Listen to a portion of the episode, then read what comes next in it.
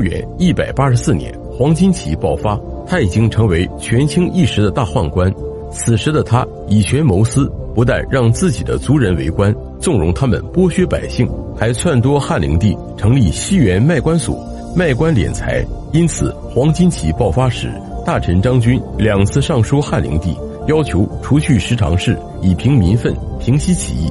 而张军的上书不但没能结束十常侍乱政，反而让他自己成了张让等人的攻讦对象。不久后，张让就诬告张军学习黄金道。并将他逮捕拷打，导致一代忠臣冤死狱中。不仅如此，张让还教唆汉灵帝剥削百姓。公元一百八十五年，南宫失火，朝廷需要银两和木材、石料修葺宫殿。这时，张让竟然劝汉灵帝加征田地税，征调天下的木材和石料修葺宫殿。然而，等到木材、石料运到京城时，黄门常侍又强行用十分之一的价格购买货物。为敛财，张让还让汉灵帝下令，凡是上任的官员都必须去西园卖官所交钱，交够了钱才能上任。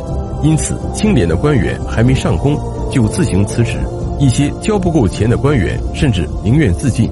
张让的这些敛财小技巧让汉灵帝尝到了甜头，他对张让逐渐依赖起来，甚至说出了“张常侍是我公的昏君语录”。张让因此一跃。成为了古往今来第一位被皇帝叫爸爸的宦官。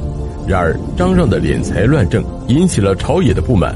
公元一百八十九年，汉灵帝驾崩后，袁绍率兵进攻清君侧，诛杀宦官。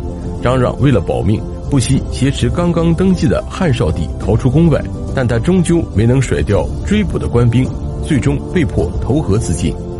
第三位，李辅国，作为唐代的权宦。李辅国也曾让皇帝叫爸爸，他甚至还活活打死过皇后，但他的下场竟然比张让还惨，连全尸都没留下。公元七百五十五年，安史之乱爆发，李辅国也从此开启了他的高光时代。他追随当时的太子李亨，安抚百姓，北上抗敌，甚至在灵武拥立太子李亨即位称帝。自此以后，李辅国深得唐肃宗李亨的信任。李亨甚至放心将军国大事都交给他。公元七百五十七年，唐肃宗李亨回到长安后，甚至封李辅国为陈国公。但是尝到权力滋味的李辅国仍然想进一步升职加薪，于是他勾结李亨的皇后张氏，铲除异己。张皇后控制后宫，李辅国掌握朝堂。大唐的江山依旧姓李，但是却从李亨的李变成了李辅国的李。朝中官员想见皇帝，要通过李辅国；地方节度使的任免由李辅国说了算；就连唐肃宗李亨想要颁布诏书，都得李辅国签字盖章才能施行。公元七百六十二年，就在李辅国大权在握的时候，唐肃宗李亨的父亲唐玄宗病重，李亨一直想去探望，没想到竟屡次被李辅国。